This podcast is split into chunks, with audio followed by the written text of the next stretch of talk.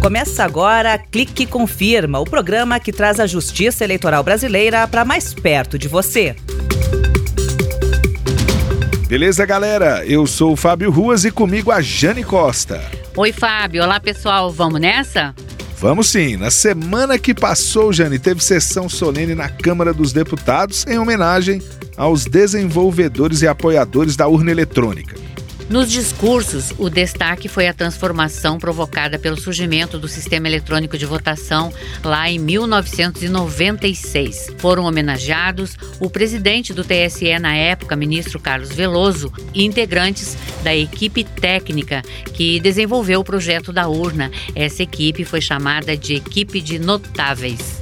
E ainda falando sobre a nossa urna e do quanto ela é bem cuidada e aprimorada, lembro, Fábio, que o TSE ordenou o 12º Simulado Nacional de Hardware, que é o primeiro simulado de urnas eletrônicas previsto no calendário do Plano Geral de Testes deste biênio 2023-2024. Tribunais regionais eleitorais de todo o país participaram desse simulado. Jane, agora vamos mudar de assunto. Você sabia que o dia 9 de agosto foi o Dia Internacional dos Povos Indígenas? Isso mesmo, Fábio. E o nosso bate-papo de hoje é sobre esse tema.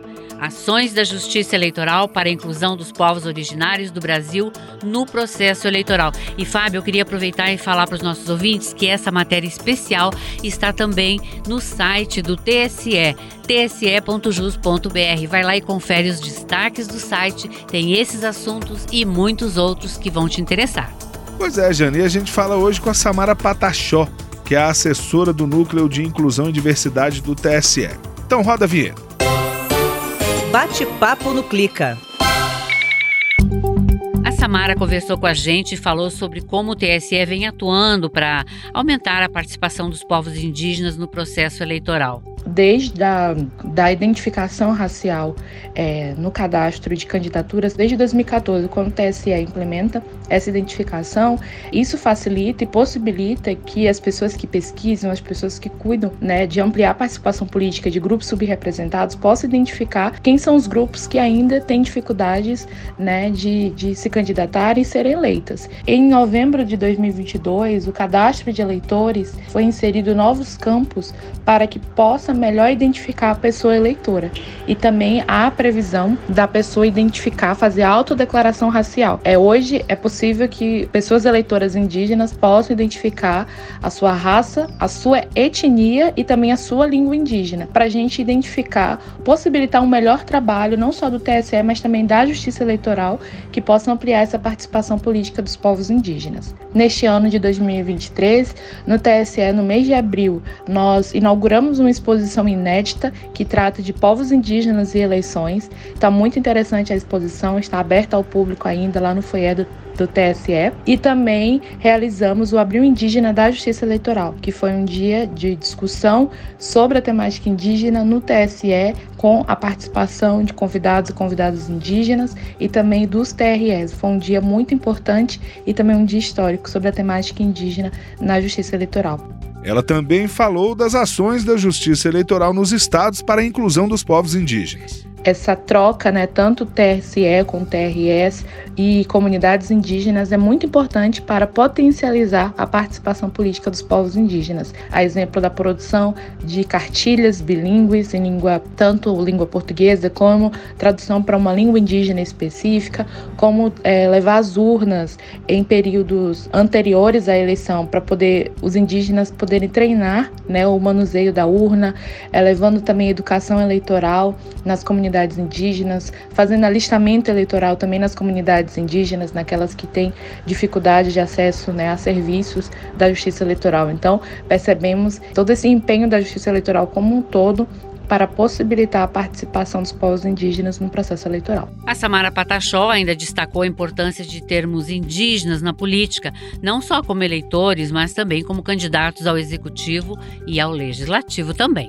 Povos indígenas tinham uma cidadania limitada, considerados relativamente incapazes. Então, a partir do momento que a Constituição de 88 os reconhece como sujeitos de direitos, sujeitos plenos de direitos, o exercício ao voto é uma dessas manifestações de cidadania, né? E também da nossa democracia. Então, é, ampliar a participação política de povos indígenas como eleitores, como eleitoras, é possibilitar esse exercício de cidadania e também é possibilitar que indígenas também se enxerguem nesse espaço de decisão e de poder, também sendo candidatos e candidatas. Todas as formas né, que a Justiça Eleitoral tem encontrado de ampliar a participação política é também potencializar o exercício de cidadania dos povos indígenas. E agora, olha só essa informação aqui. Segundo o censo do IBGE, o Brasil tem atualmente mais de 1 milhão e 700 mil indígenas. É muita gente, né, Jane? Não tem como deixar esse pessoal todo de fora das eleições e da política, né? É verdade, Fábio. É a contribuição de todas as pessoas das mais variadas visões do mundo, né?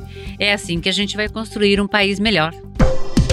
Você está ouvindo Clique Confirma.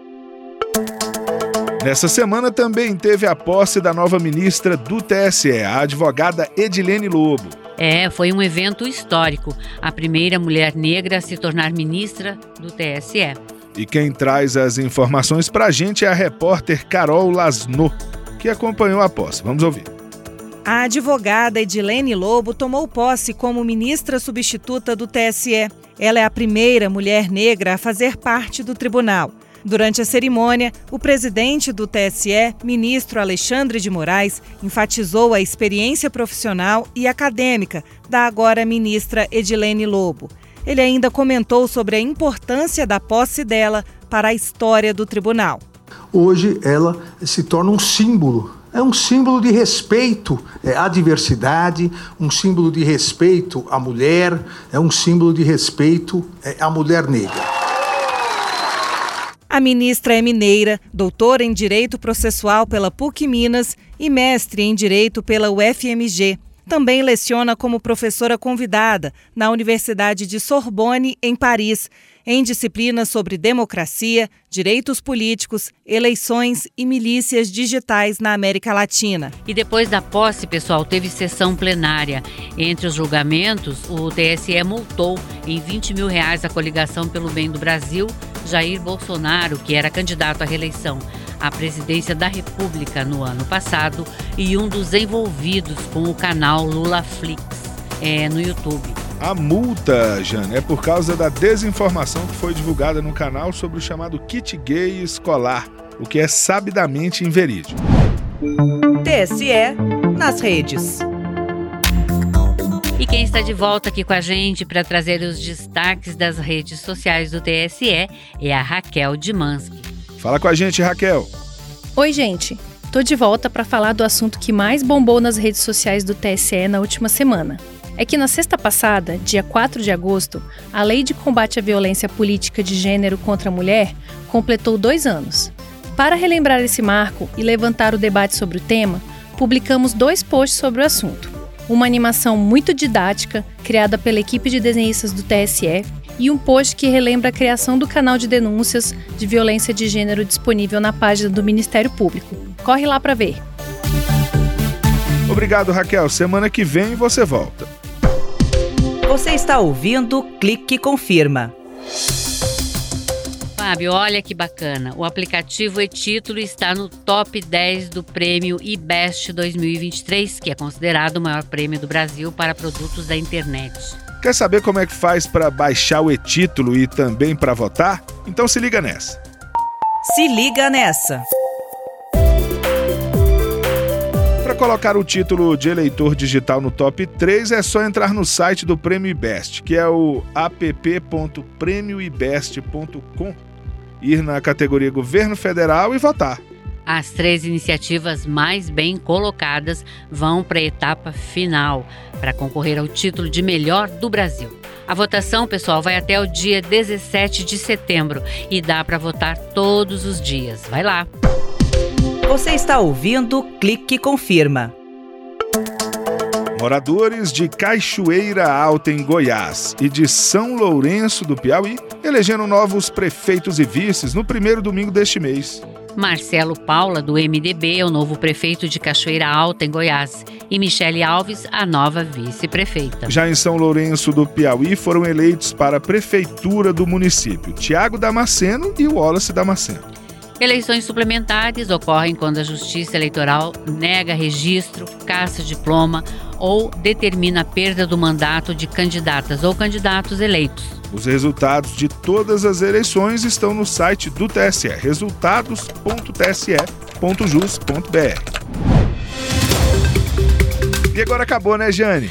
Acabou. Semana que vem tem mais. Tchau, pessoal. Tchau. Você acabou de ouvir Clica e Confirma, uma produção da Secretaria de Comunicação e Multimídia do Tribunal Superior Eleitoral.